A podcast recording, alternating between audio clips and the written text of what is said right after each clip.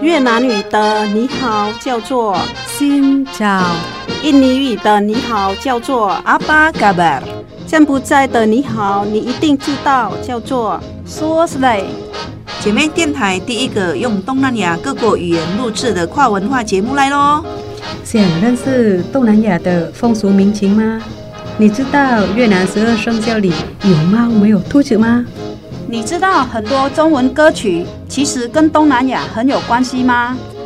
每周日早上八点，周六周日晚上九点，欢迎跟我们一起，Hello，听见东南亚。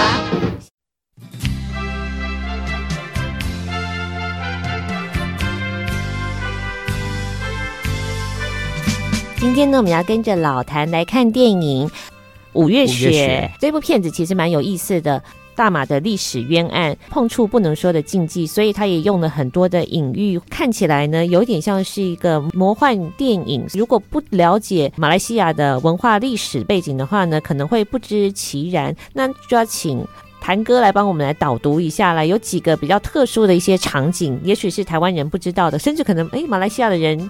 都会知道吗？也不见得知道哦。有时候历史上吼会有一些真的是不知道是老天的安排还是说凑巧，哎，怎么在三个国家发生三次的这个排华事件都刚好发生在五月十三号？嗯，然后五月十三号还有一个的巧合，哦，很多看电影哎，那个发生的事件为什么有一有一个人骑着大象，骑着大象，然后他就从大象下来。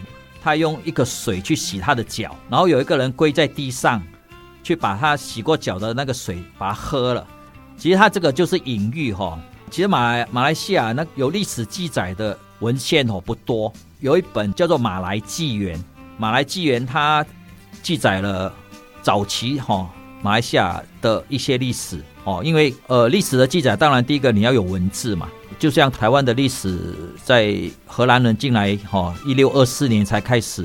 台南这边是呃建成四百年嘛，哦，二零二四年的时候就是台南建成四百年，对，就是从一六二四年荷兰人进来，因为有文字记载嘛，哦，才会有历史嘛，历史的保留嘛。那之前的原住民因为没有文字记载嘛，哦，那马来纪年哈，它是在一六一二年，这个文献是一六一二年写的。哦，一六二一二年刚好就是也是五月十三号。哦，这本文献它它那个它的记载的的日期就是一六一二年的五月十三号。哦，就是有那么巧合。哦，然后刚刚提到的这个人从大象下来，他其实是隐喻那个早期有一个马来西亚的苏丹，应该是哦马六甲王朝的苏丹。那时候中国一个皇帝为了要跟马六甲王朝维持一个良好的关系哈，那时候，呃，中国皇帝他会，呃，从早期的那个郑和下西洋，他是要宣扬国威嘛，哦，去，呃，把一些藩邦国家，哦，东南亚这些小国，哦，变成他的附庸，藩属藩属国，对，嗯、然后这个皇帝，哦，是哪一个皇帝是没有没有写的很清楚，他把他的女儿许许配给这个苏丹。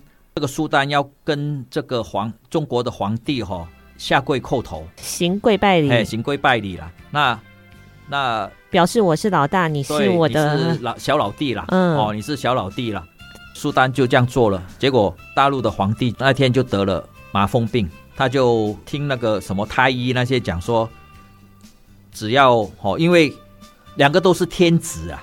中国的皇帝，你也是天子啊！我这个苏丹也是天子啊！我天子跟天子是应该是地位是平等的啊！嘿，你要我跟你叩头下跪，那就是违反天条了，有违天道，哎，违反天条了，所以你就是得了麻风病了。嗯、可能是太医还是嘿给他的讯息，就是说，除非是喝了这个这个马六甲王朝的天子的对苏丹的洗脚水，嗯，哦，洗脚水、洗脚水，嗯，洗脚水，那你的麻风病才会好。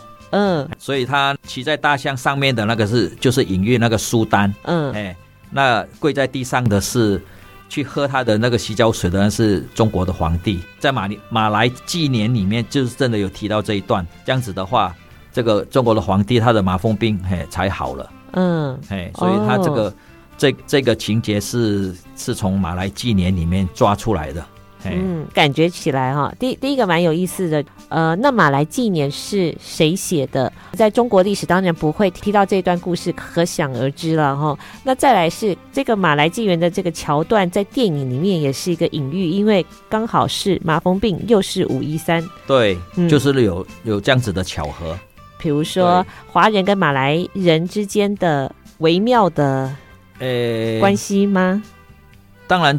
这个牵涉到政治，就会为了政治的权利嘛。哦，其实其实我们老百姓，哦，比如说我从小，其实我们跟马来人、跟印度人，我们那个相处愉快，对啊，相处愉快，和乐融融，对，就像长大的 buddy，对对，就像我黄明志那那那个阿里阿高达木杜啊，哦，那个 MV，我我说我看了很有很有感觉，就是我们小时候就是这样子长大的，啊，其实也没有分什么族群呐，哈。啊，只是因为政治统治嘛，这个血浓于水嘛，哎，那数人头马来人还是人数比较多啊，哦，那虽然华人可能比较聪明，马来西亚是少数，呃，在国家的政策上是保护多数人的。嗯，这个其实是有一个背景的嘛，对不对？对，就是当时英国要让马来西亚独立的时候，它是有一个交换条件。对，其实，在在宪法上面就规定了，就是首相的话一定是土著，哦，所谓的土著，哦，马来西亚华人不是土著，虽然我们在那边土生土长，只有马来人跟原住民才是土著，哦，土著就是 Bumi Putra，嘿，就是土才是土著，华人、印度人不是土著，你你那个算外来人口，哦，所以这本书，嘿，码头上的陌生人，他们也有提到，就是小的时候如果吵架，有时候。马来人会说：“那个滚滚回去中国，就是因为华人不是土著，哎，华人都算是移民，都是外来人口。所以在马来西亚，新住民永远不可能成为首相。对，因为宪法里面就是规定了，嘿，一定是他们马来人或者是原住民，嘿，才能是当首相。嗯，是。那我问一个问题哦，就是你刚才提到的马来纪元，这个是谁写的？从哪里流传的？然后这是有在历史课本上面的吗？”这个是算是最早的，呃，最早的马来西亚的历史啊。嗯，嘿，最早马来就是书写马来西亚的历史。嘿，这个在一六一二年，到底谁写就不知道了，就可能没办法考究了。嘿，那为什么不是每一个马来西亚人都知道？因为这个这个历史，因为它里面穿插很多神话了。比如说像刚刚这个，哦、其实这个都没有办法去考究有有有没有这一这一段历史哦。有没有这段历史？嘿，那你是怎么知道马来纪元的？以前有看过一些，有去找过一些历史，哎，因为其实，呃，马来西亚历史有时候会被会被篡改啊。对，历史会被篡改，就是刚讲，其实马六甲哈，马六甲王朝，他他以前他那个向左他的那个大臣哈。是一些兄弟是姓汉的哦，我们小的时候都要都都要把它背起来，就是汉都雅就是姓汉的，哦，汉都雅，哦，汉多汉哲巴汉勒鸠嘿，我们小时候都历代的苏丹哈，向左他的那个大臣哈，那个勇士哈，一脉相承，然后都是呃姓汉的，他们天可汗的那个汗吗？汉汉还是汉人的汉？汉汉朝的汉。他应该是回教徒了，可能是郑和带过去的那那些大臣哈，留在那帮助马六甲的苏丹。马来西亚政府为了要证明是马来人哈，是最早在那边建国，然后有一次好像说找到了他们的墓地，请外国的专家去测他的 DNA，结果发现他们不是马来人，那些历史的勇士。哦，那些向左那个苏丹马六甲王朝的那些哦，汉杜亚啦，汉嘿什么嘿，那个我们是用马来语来念呐、啊。那结果发现他们是是大陆的回族哦，是是中国人，不是马来人。哎、嗯，我们从小以为他是马来人，结果好像他请了那些专家测 DNA，发现他们是 是大陆的回族。嗯，所以历史就把这个部分一笔勾销。这件事情又被删除了。对，所以我我问现在年轻的，他们从来不知道什么叫杭多、杭泽巴、杭勒鸠、杭卡斯图利，苏丹都会有这些大臣哈，我们以前都要背。啊，现在完史课本里面完全把这一笔一笔勾销。嗯，所以我们常常讲史实，史实，历史从来就不是一个事实，历史永远都是有权力的人诠释之后的一个结果，重新编辑删除之后的结果。可以把它 delete delete 掉。站在有利的一方，呃，就会变成不同的史观了。哦，原来你们学的历史可能每一次都不太一样。对，嗯，哦，所以家强才会说。马来西亚历史会被篡改，不是只有马来西亚的历史会被篡改而已。好，稍微休息一下，再回到我们的 Hello 听见东南亚。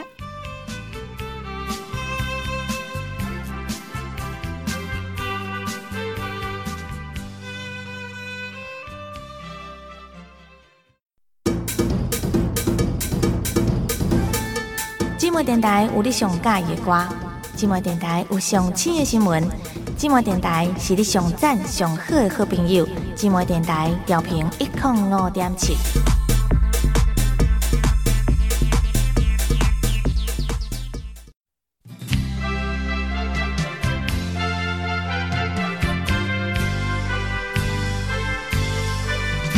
好，继续回到的节目是 Hello，, Hello 听见东南亚。继续来聊，在五月雪里面有很多的象征的隐喻，影片里面有一些桥段。那我们今天跟着老谭、嘉祥来一起看电影。好，除了苏丹骑着大象，还有什么地方可以特别值得注意的吗？哎，它里面也有到，就是除了在大华戏院上上映的这个汤兰华主演的《负心的人》哦，它里面还有拍到一个片段，就是有一部叫做。琅琊王国哦，琅琅琊王国，它是以前吉打州，吉打州是在马来西亚北部靠近泰国的一个州，它以前叫做琅琊王国哦，以前在大概十五、十六世纪算是一个蛮强的一个那个马六甲王朝是在中中南部嘛哦，那其实更南部还有一个柔佛王朝了，那北部就是有吉打这个琅琊王国，那琅它里面有提到这个琅琊王国哦，有一个国王。他是用 Raja Raja 哈 Raja 就是国王了 R A J A 哈 Raja 嘿，有一个国王，有一次他他吃到那个他有一个厨师就是受伤了，然后他那个血哈血一滴到那个食物里面去，琅琊王国的国王哦吃了哦惊为天人，觉得怎么这么好吃，因为有血哦，所以他就变成他的一个癖好，就是他每餐都要吃到血血的食物，有点类似人血献祭。对，那这个是写在吉打纪年里面哈，所以这两本刚刚讲的这个马来纪年跟吉打纪年，算是马来西亚早期很重要的一个文献。它里面当然也是很多的神话哦。这个蓝蓝牙王国这个电影哈，其实是马来西亚的国父东姑阿卜杜拉曼他编剧的。对，我们很难想象，一个一个首相，他竟然是电影的编剧耶，好特别的斜杠哦。对，嗯、因为。是他，他本身本来就是喜欢戏剧的，呃，吗？应该是他他编他编剧，然后他投资的电影，嗯，哦，他投资的电影，他当然可能用一些政府的经费去去拍那部电影，哦，去拍那个《琅琊王国》这部电影，因为他本身是吉打人。哦，我本来以为是一个电影斜杠当走向哦，原来是一个有权力的人，他透过电影这件事作为对他就是文化工具，就是、把，把国家机器当当试用了、嗯、哦，所以这个就是呃间接造成就是副首相刚刚讲的顿拉萨对他不满哦，因为觉得你你用呃呃。不不把国政搞好啊！你去拍电影，哦，造成那个这次第三次国会大选，反对党那个得票率哦超越了执政联盟，那所以副首相就觉得，因为当然主要是内阁制的话，如果党主席不自己主动下台的话，他就一直是当首相。就像马哈迪当了二十几年的首相，只是因为他都是巫统的主席，哎，所以他可以一直无限期的一直当首相。所以在马来西亚的政党的党主席是就是多数党的党魁，就是首相，无，无限，他就组阁当首相，是不用改选的。呃，马来西亚以我我们现在叫做联合政府，早期叫做国民阵线。他国民阵线就是把马来人最大的最大的党就是叫做巫统，华人最大的党叫马华，印度人最大的党叫做印度国大党。他把这三党结合起来，议员的的席次，当然他就会过半嘛。哦，因为你这三个三大种族的最大的党，这三个加起来叫做国民阵线。那国阵里面，当然他巫统的票数是最多的嘛，他的席次是最多，所以巫统的主席就是一直当首相组阁。哎，那华人的话，他可能就分几个部长给你，比如说卫生部长啊，哦，外交部长啊，内政部长啊，哦，或者是早期那个财政部长，不可能，好重要的部长不会不会分配给你啦。所以国政一直执政，哈，从独立一直到二零一六年，第一次被反对党的叫做希望联盟推翻，就是第一次希望联盟执政，那大概两年时间又被倒阁了。所以内阁制的话，就是最大党的党主席就是当首相。他如果不下台的话，你副首相也拿他没办法。除非说党内反对他，哦。所以五一三之后，一九六九年，然后大概一九七一年，两年非常时期过了，然后那个东姑阿卜杜拉曼有下台了，就是变成那个顿拉萨，顿拉萨嘿来当首相。所以刚才提到那个东姑姑，东姑阿杜拉曼，东姑阿杜拉曼曼，东姑阿杜拉曼，嘿，就马来西亚的国父。东姑阿杜拉曼他编剧的《琅琊王国》，哎，他拍这部电影是为了要宣扬他的家乡，对他的吉打州的呃神话传说，对对对，嗯。不过在五月雪里面特别把。呃，一部来自台湾的电影《复兴的人》跟《琅琊王国》放在一起，哦，他就是隐喻现任的首相，就东姑阿卜杜拉曼无心在国政嘛，他去拍电影嘛。好、哦，虽然电影里面没有没有讲他，他这个就是一个隐喻啊。首相你不好好把国家弄好，你去拍电影，造成这个副首相想要把你推翻，然后去发动这个种族对抗。哦，这个就是一个政治斗争，所以如果不知道这一段背景的话，你看到这个有点狐疑，对你到底有什么关系？哦，他所以这个导演他其实他用这个去隐喻幕后的政治的阴谋，其实有可能副首相想要把首相推翻，然后鼓噪两族的对抗，造成国家动荡，然后你首相就要下台，我来接任。哦，原来如此。看的时候的确不晓得连结是什么，这个哦，所以不知道背后的这个背景的话，这个故事就不知道说到底他放这一段在里面是做什么。至于是什么，我们可以自行感受。不过如果透过历史的了解去对照的话，诶，这可能是一种推测。对，其实那时候在他们乌统内部的会议里面，哈。希望阿卜杜拉曼下台哈，还有另外一个人就是马哈迪，马哈迪他就是联合这个顿拉萨哈副首相，哎，马哈迪那时候还年轻了，其实马来西亚的首相哈就四大家族了，东姑阿卜杜拉曼就是第一个首相了，应该他第一任、第二任，好，第三任后来就换杜拉萨嘛，然后第三个首相叫做胡辛翁，第四个首相叫马哈迪，好，然后再来上次那个纳吉就是杜拉萨的儿子。阿马哈迪本来也想要让他儿子接首相，就这四个家族哦在那边轮流了。哎，啊，那时候很极力主张东姑阿卜杜拉曼要下台的就是马哈迪，当然最后他还是下台了。你想说一个国父，我怎么可以？我是代表马来西亚跟英国去签署那个独立宣言的，怎么可以这样子下台？所以没有非常手段，他基本上可能做到他死，他才会下台。在电影里面，其实也有一些对台湾的。朋友来说很新奇的元素，这些东西在文化里面可能是只有在马来西亚有。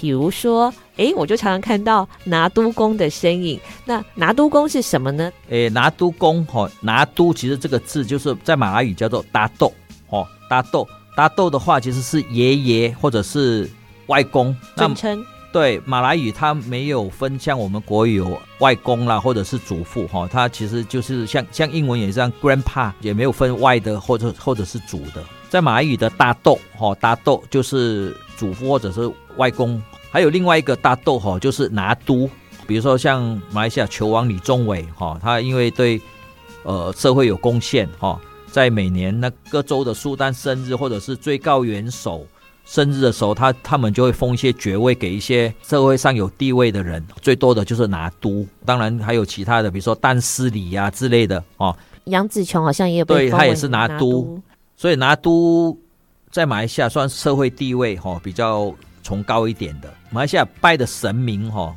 他们最早的就像妈祖的神像一样，吼，从福建过来嘛。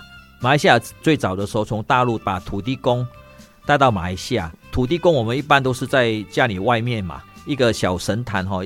但是马来西亚他们就把土地公拿到家里面去拜，那外面空着的就会放别的神像，就是所谓的拿督公。拿督公他也很多种。所以，我们看到电影里面在地上的土地公，并不是土地公，是拿督公嘛？对。我一开始以为那里已经没有土地公了，是由拿督公取而代之。但是我刚才听你说，是土地公已经请到自己的家里，外面的土地公反而是拿督公。对，他也所谓土地公的概念，哦、嘿，他就是保护平安嘛。嗯、拿督公大部分长得比较像马来人，哦，他们会一手会拿剑。哦，各地的拿督公长得都不太一样。我在一个在一些小岛的庙上面还看到三个拿督公，他们长得就是华人、印度人、马来人，三个都并列在一起。真的？对。我刚才就很好奇，因为你说大部分是马来人，我就想说，那有华人脸孔的拿督公吗？啊，没想到还有印度脸孔的拿督公。对，真是鼓楼啊，嘿，就是一个、嗯、一个庙里面，嘿，我就看到，哎，他的拿督公就是所谓的马来西亚的三大种族。哎，并列坐在一起。当然，那边也有拜，也有观音啦，也有关圣帝君呐。那拿督公普遍性，或者是就是像我们台湾拜妈祖一样，那边就拜呃拿拿督公。妈祖也有，那边就是福建人也会拜妈祖。那广东人的话，大部分都会拜嘿拿督公。像这个电影一开始那个，他不是阿英的妈妈把他弟弟的衣服哦。拿到神坛那边，嘿，他就是太慢了，然后那个当机哦，好像生气了哦，那个就是拿督公上身嘛，哦，他们就把他家里煮的一些吃的哈，就供奉给那个拿督公，然后要读书了，也是把把制服啊拿去让拿督公跪罗嘛，保平安，保你课业进步嘛，有什么呃都可以去求拿督公啦。呃，马来西亚独一无二的神明嘛，对，在别的地方都没有，所以也会因地制宜，有马来脸孔、华人脸孔跟印度人脸孔的信仰的表征。嗯，对对，好像就只有马来西亚在拜拿督公，土地公到了那边变成拿督公了，就这样。但土地公也没有被取代，就是新增的一个新创的对，对，就把土地公请到家里面去，哎、嗯，他外面空出来就变成拿督公。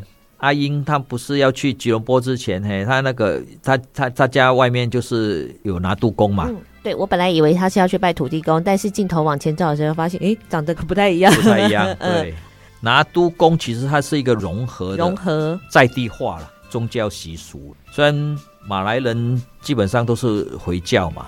他拿督公就是就是不分种族啦，对百姓好的有贡献的哈，都可以变成拿督公啦。所以他也不是说固定华人的华人的神明了，所以他就是一个融合的综合体了。他应该也是一个隐喻，虽然他在呃讲述嗯、呃、历史经济里面种族的冲突，可是他希望面对过去才能够真正的迎接所谓融合的未来。对。了解它的背后的一一个典故，嘿，才会知道说它为什么会穿插这些元素在里面。好，等一下呢，我们要继续呢，跟着老谭来看电影哦，带我们认识我们所不知道的马来西亚。稍微休息一下，再回到我们的 Hello，听见东南亚。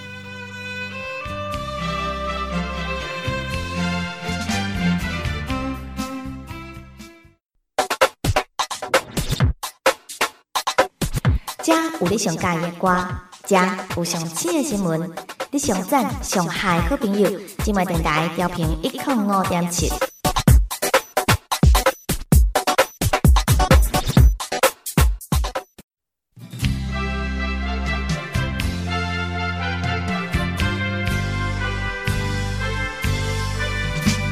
今天要从电影当中呢来认识我们所不知道的大马。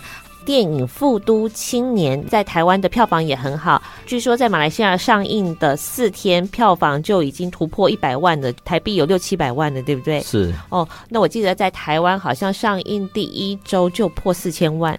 对，算是也是马来西亚片在台湾票房最好的。真的，比如说，如果我们台湾的朋友想要看到马来西亚片上映的话，那可能只有在都会区，比如说台北啊、高雄啊、台中会有一些机会。本来当时要看《富都青年》的时候，我还特别跑到台北去看。上映了三周之后，我发现云林虎尾竟然有上映。云林。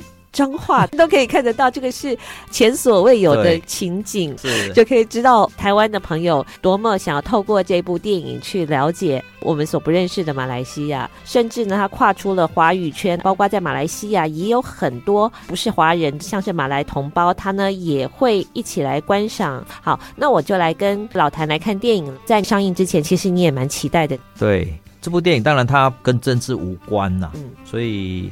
在马来西亚上映当然就没有问题。那男主角哈、哦、吴康仁，他很用心的演员了哈。如果看过他那个之前呃什么一把青啦，还有斯卡罗啦，可以把自己弄得那么瘦哦，很像早期。到台湾来开垦先民哈，那样这样子的一个一个状况哈，把他演的真的是惟妙惟肖哈。嗯，戏路不仅很宽广，甚至他在演戏的时候，他已经完全融入那个角色了。那他在这一部演的是一个呃聋哑人呐，戴助听器他是听得到哈，但是他不能讲话。富都青年他为什么叫富都哈？富都就是马来西亚哈，我们华人称这个地方叫半三巴哦。那马来语的话叫布杜哈，P U D U 哈，这个地方叫布杜哈。布杜是什么意思？布杜的话没有意思，没有什么意思嘿，翻成中文叫富都啦。哦，我们华人在到现在在当地，我们都称叫还是习惯叫半山巴，因为早期从大陆到马来西亚到吉隆坡的呃移民的话，聚集在那个磁场街，后来变成中央市场，就是 Center Market 哈、哦，那边市场叫做巴萨啦，哦，中央巴萨啦，在马来文里面称市场叫做巴萨，哎，巴萨、嗯、这个字其实蛮有意思，它应该是跟伊斯兰教有关系，因为我记得我去只要是伊斯兰地区，它都叫巴巴扎巴扎之类的，据说是从波斯文来的，对，有可能，嗯，因为它的发音嘿比较偏向那方面。对，那早期从从中国嘿到到吉隆坡的话，他们呃先住在磁场街那一带，那一带呃人口越来越多了，哦，就往南的方向就是到班三巴这个地方，哦，为什么班三巴？就是因为他们当初来的时候那边呃还没有开发，哦，就是有一半都是是树了，哦，所以就叫班三巴。那这部电影马来语的名称叫做阿邦。但阿爹，哈，阿邦就是电影里面的哥哥，叫阿邦。那马来语哥哥就是阿邦，那弟弟就是阿爹，阿爹就是电影里面那个他弟弟叫做阿迪，阿邦阿迪。马来语就是哥哥弟弟，他用这样子的名称。因为我看的是中文版的电影，虽然他有马来文发音，但是我就以为哥哥他的中文名字就叫做阿邦，弟弟的中文名字就叫做阿迪。搞了老半天呢，哦，原来是在马来文里面，他们其实是没有名字的，他们是用哥哥跟弟弟相称，所以外面的人看到他们也就会叫阿邦跟阿迪。所以说到底，他们两个因为是没有身份的人，所以搞不好根本连名字都没有。对，因为他们不是亲兄弟了。嗯，哦，哥哥是因为小时候家里发生火灾，父母都过世了，然后他的哦证明文件也都烧掉了，所以他没有办法去证明他的身份。哦，他就变成是一个没有国籍，变成一个人球了。那迪迪的话是，就是父母离异了，然后呃，爸爸也离开他，然后他手上只有一张报生纸，哦，报生纸就是台湾的所谓的出生证明。马来西亚，你到十二岁的时候，哦，要换换身份证，那是换身份证，十二岁的时候要要父母陪同去办。那他父母不在身边，所以他一直都没有办法。去换到身份证，哦，所以他手上就只有所谓的报生纸哦，就是出生证明。嗯、那他们生长在的那个地方哦，半山八哦，就是刚刚讲，因为早期先民从池场街哦那边人口比较多了，就往上半山八这这边去移居。那后来过了几十年了哈，半山八人口越来越多了，那有一些经济条件比较好的，他们就继续往别的地方哈，比如说那个新建的社区，对新建的社区啦哈，去买房子啊哈，去发展吼，所以很多华人就移走了，变成半上半那边就是很多好留在那边就是一些比较中下层的华人，还有一些就空出来的房子就租给移工，包括东南亚，比如说印尼啦吼。还有一些南亚，哦，南亚所谓南亚就是一些像巴基斯坦啊、我们加拉那方面的移工，租金也比较便宜了，哦，所以就变成是一个呃龙蛇混杂的地方，嗯，哦，其实我很多的场景哦，都是我小的时候，包括我我常常回去，我都会到那边去采买，哦，真的、啊，那边东西比较便宜。其实，那台南有一个叫做饼阿奇冰仔市场。永康跟台南的交接哦，有一个在中华路那边有一个叫做冰仔市场哦，因为那边以前有部队哦，有军营在那边哦，可能很多阿兵哥去采买还是什么哦，所以那比较饼阿起嘿，那边的东西真的我都喜欢去那边买哦，因为那边也新鲜，然后买鱼啊、买肉啊各方面哦，还有香料啊都比较便宜。那电影里面的阿邦他们在，他不是在那边杀鸡嘿。啊，那个市场就是我从小，我爸他是开餐厅的，哦，他每天就是去那边采买。这样啊？对，可能东西新鲜也便宜。我我回去要买回来那个咖喱粉啊、肉骨茶的香料啦，哦，那个胡椒啦，哦，马来西亚很有名，啊、就是沙劳越的胡椒，哦，特别香。嗯，哦，你撒一些的话，它那个就很香了。哎、嗯，白胡椒、黑胡椒都有。半山坝那边有一整排都是。卖香料啦，早期我的香饼也是在那边买。早期我还没有找到那个工厂，哎，后来我才发现，嘿，那个安顺那个香饼，它工厂是在在怡保，但是它它在吉隆坡有包装的工厂。哦，原来是这样。前一阵子刚好，我们的老谭他回去马来西亚探亲。回来的时候呢，就带了小小的伴手礼来送给我们。因为在上次节目当中讲到安去安顺的话，就会带这个香饼。我就想说啊，你回去一趟还要特别跑到安顺去带香饼回来给我们，这样子太专刚了一点。所以原来你是在吉隆坡买的。对，我我去安顺的时候，我就在安顺买。嗯、哎，如果没有到安顺的话，嗯、我就会在吉隆坡他们的包装的工厂做，还是在安顺安顺做，待会他会。运到这边来，对，包装集散这样。对，那半山八就是我之前还没有发现这个老虎牌，这个安顺这个，哎，我是在半山八买其他的牌子。嗯，所以半山八从你小的时候搬离的半山八到甲洞去，可是中间还是不断的常常会回去陪爸爸一起采购。对，因为我爸。有时候回来，他那载我们去吃东西。嗯，哎，你爸是自己开餐馆，还是给人家自己开？哦，我爸自己开。嗯，哎，所以他每天就是要去自己去菜市场采买。嗯，他就会去菜市场买买菜啊。我们有时候就跟他进去，然后有时候我们就会在餐厅那边等他。班上那边就是很多像比如说干货，香菇啊，哦，或者是虾米呀，哦，嗯，哎，我我以前回去都会跑去那边买，因为。你如果要买比较大的量，那边都买得到。那些民生用品，各种各类都有。像我们在电影里面啊，可以感受得到气味跟它的气氛，还有那个声音。比如说蛮潮湿的，那当然也有很多食物的味道。你说有鸡呀、啊，有鱼呀、啊。不过还有一种伊斯兰的换拜声，是就在固定的时候它会出现。所以早期因为那个地方都是华人比较多嘛，对，比例上华人比较多。哎，马来人。因为回教，呃，他们一天要五次换拜嘛，对，嗯、所以早上天要亮的时候就是第一次，嗯，从回教堂嘿传出来的那个宗教的音乐。那你觉得现在跟你小时候的半山巴或者是巴叉有什么不一样呢？其实变化不大呢，就是很传统的一个菜市场，嗯，就像饼阿奇，我刚刚讲饼阿奇，其实可能一二十年前也是这个样子，卖的东西也都差不多。当然，卖东西的人可能年纪越来越大了。少女都变成欧巴桑了，都变阿妈了。对对对，当地有很多传统老店，可能有一个地方不一样，就是提到的有一些工作是比较劳累的，当地人已经越来越没有办法负荷，或者是不愿意做，所以才会加入像是一些外籍移工去做一般的朋友不愿意承接的工作，比较辛苦了，或者是比较比较脏啦，像杀鸡嘿这种，现在年轻人嘿，尤其。大家现在受教育比较多了，我也不会，你会不会？剁鸡我会了，嗯，煮熟了以后，像煮那个海南鸡哈，嗯、白斩鸡嘿，对，整只就是煮熟了以后剁。我会啦，我有剁嘿，但是生的我就没有。啊，我就想起来，我小时候啊，大概五六岁的，可能十岁以前吧，我妈妈都是在家自己徒手拔鸡毛、杀鸡的。但我我已经超过那个年纪很多很多了，但是我还是没有办法去面对你要怎么样抓起一只鸡，然后很利落的啪下去。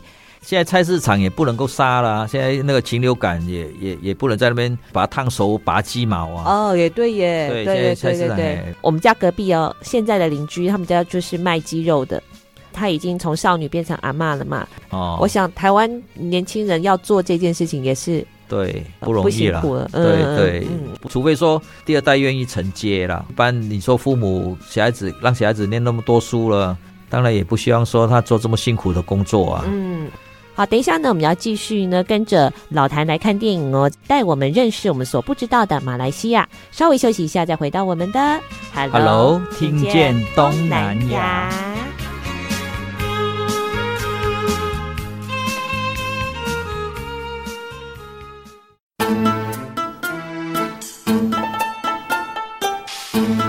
查某耐巧，无人敢介绍。寂寞电台 FM 一零五点七。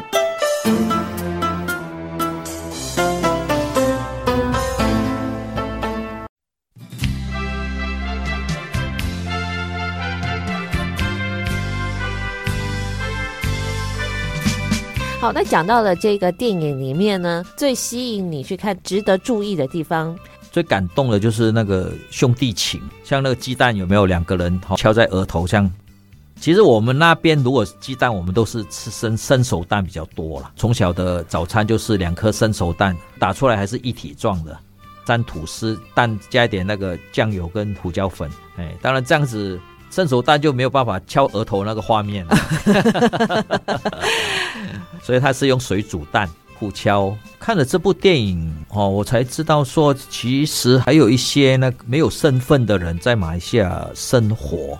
马来西亚，我们从小就出门都要带着证件嘛，带着身份证嘛。警察临检啊，或者是高中的时候，就是如果附近有发生什么事情哦，警抓他被去哦认认人的时候哦，你如果不是呃蓝色身份证，你可能就是会有很大的嫌疑。虽然他们是在马来西亚土生土长哦，就但是因为没有证件，就被归类好像跟那个一起拘留的移工一样。活得有点心惊胆跳，这个是我第一次我了解到，诶，还有这样子的族群在马来西亚。当然我，我我是知道说，班上班那边是住了很多移工啦，吼，或者是中下阶阶层的人呐。所以，我们如果晚上到那边，都会要提高警觉。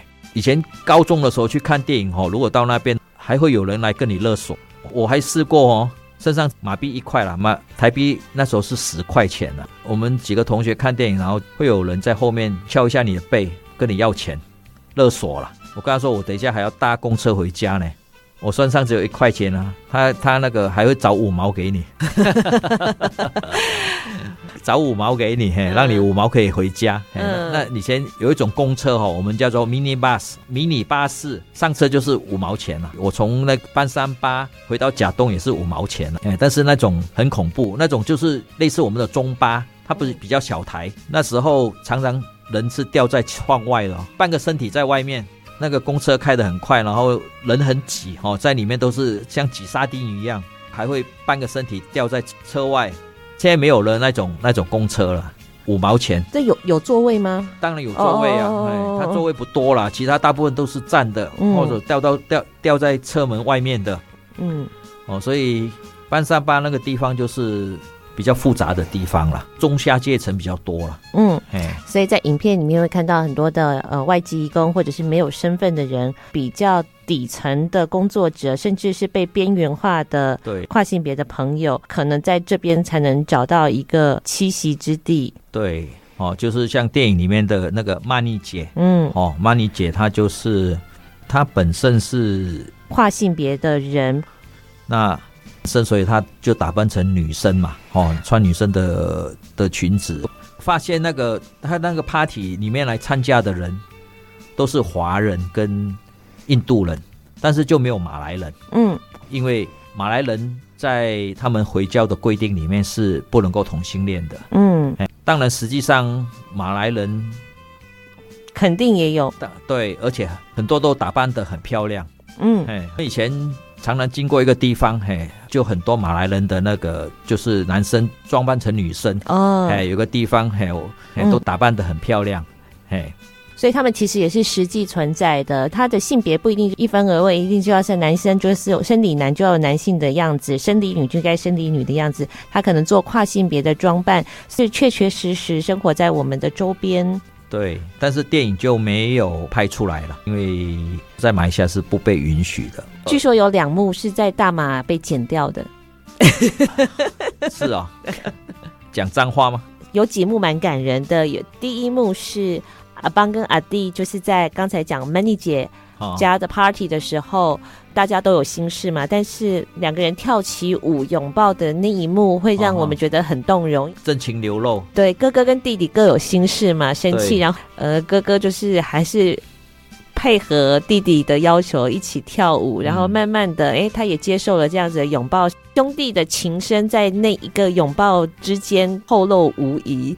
朋友就会笑说，这一幕如果没有看上下文的话，可能会以为是同志电影。嗯，据说这一幕在大马是被剪掉的。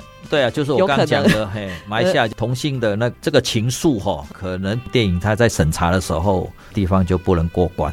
侧面知道就有两幕，第一幕是这个，其中一幕那你应该就猜到了。我知道哪一幕？限制级的。哪里？是吗？阿迪跟他女朋友。对啊，对啊。哦，不是哦。另外一幕好像也是兄弟情深嘛，就弟弟跳到哥哥的身上床上的时候，据说这一幕也对啊，就是一样，刚刚刚讲的。他要说的什么可能有很多的意思哦，听众或者是观影者当然有不同的解读，但是这个又挑战了马来西亚不能够公开述说同性恋的原则。对，回教所谓的基本教育派就是不允许啊。嗯，所以其实，在富都这个地方哦。其实也有马来人，只是不能出现在曼妮姐的 party 上而已。对，嗯，对对，这个可能导演已经设定好了，他就知道说，嘿，不能够你讲的那两个画面，可能导演。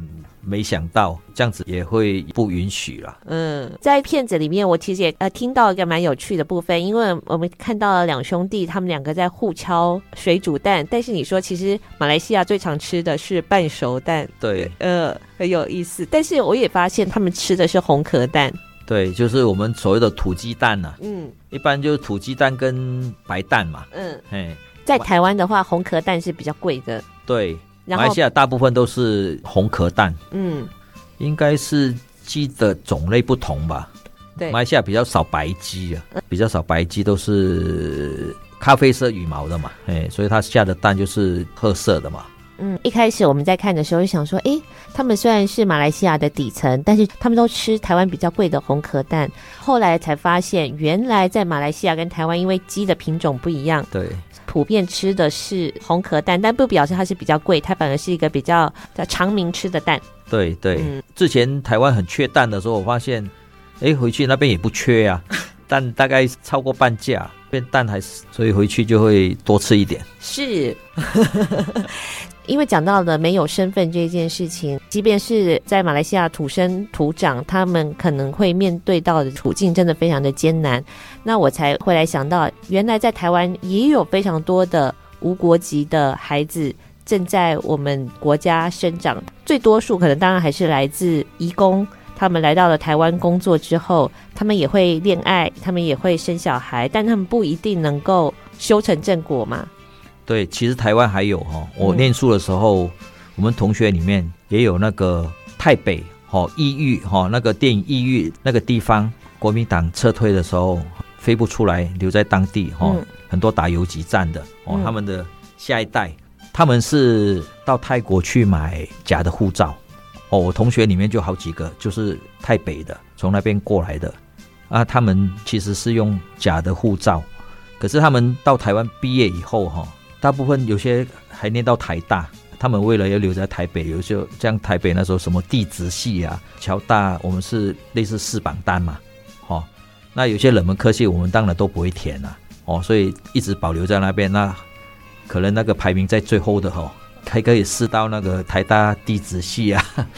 那他们可能就是要念到七年才毕业了，他们没有正式的身份，他那个护照是假的，所以他们回不去，变成说就是无国籍，哦。他们毕业以后没有没有学生身份，他们变成什么都没有，嗯，所以他们也很难去正式的公司上班，因为他没有没有证明文件啊，他们就变成打黑工，就是很像那个阿邦阿迪他们这样子。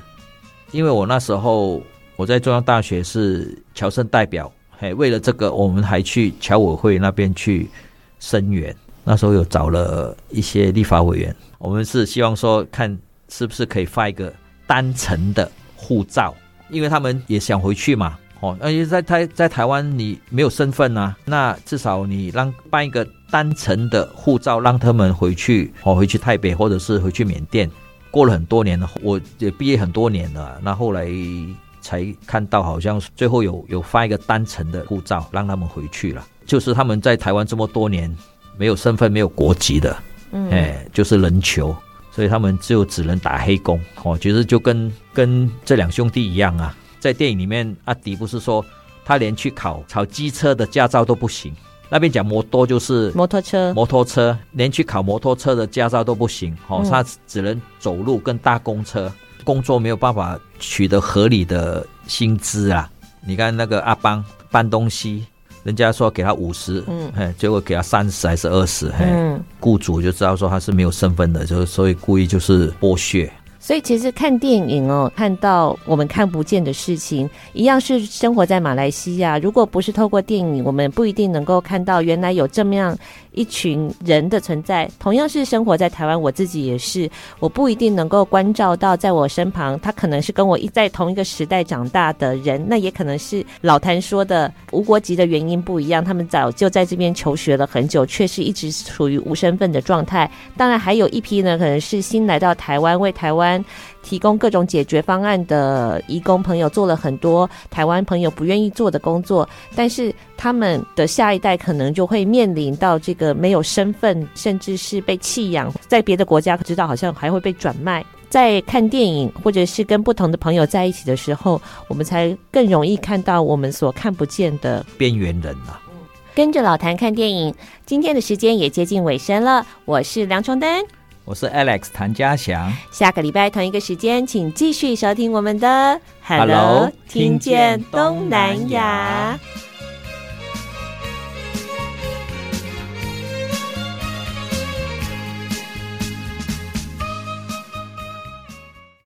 本节目由内政部新住民发展基金补助直播，让我们为新住民在台湾的认真努力喝彩加油。